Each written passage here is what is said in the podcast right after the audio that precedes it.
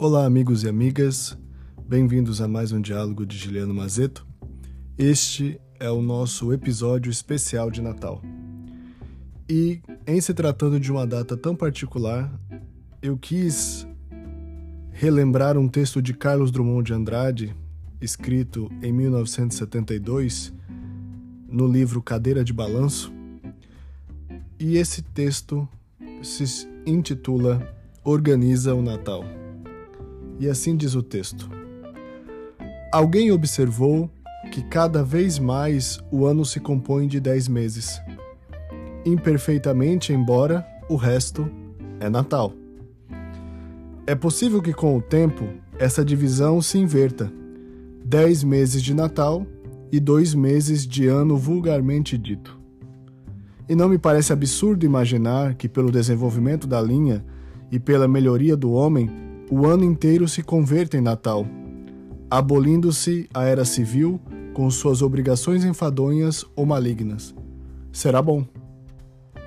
Então, nos amaremos e nos desejaremos felicidades ininterruptamente, de manhã à noite, de uma rua a outra, de continente a continente, de cortina de ferro a cortina de nylon, sem cortinas.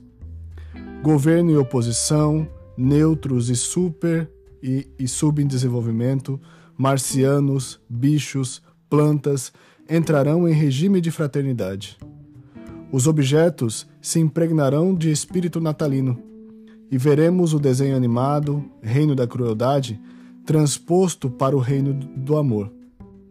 A máquina de lavar, roupa abraçada ao flamboyant, núpcias de flauta e do ovo, betoneiras com o sagui ou com o vestido de baile e o suprarrealismo justificado espiritualmente será uma chave para o mundo. Completando o ciclo histórico, os bens serão repartidos por si mesmo entre os nossos irmãos, isto é, com todos os viventes e elementos da terra, água, ar e alma. Não haverá mais cartas de cobrança, de descomposturas, nem de suicídio.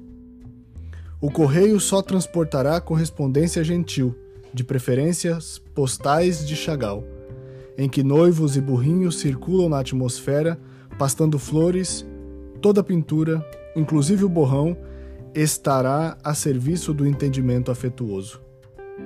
A crítica de arte se dissolverá jovialmente, a menos que prefira tomar a forma de um sininho cristalino a badalar sem erudição nem pretensão celebrando o advento. A poesia escrita se identificará com o perfume das moitas antes do amanhecer, despojando-se do uso do som. Para que livros? perguntará um anjo, e sorrindo mostrará a terra impressa com as tintas do sol e das galáxias, aberta à maneira de livro.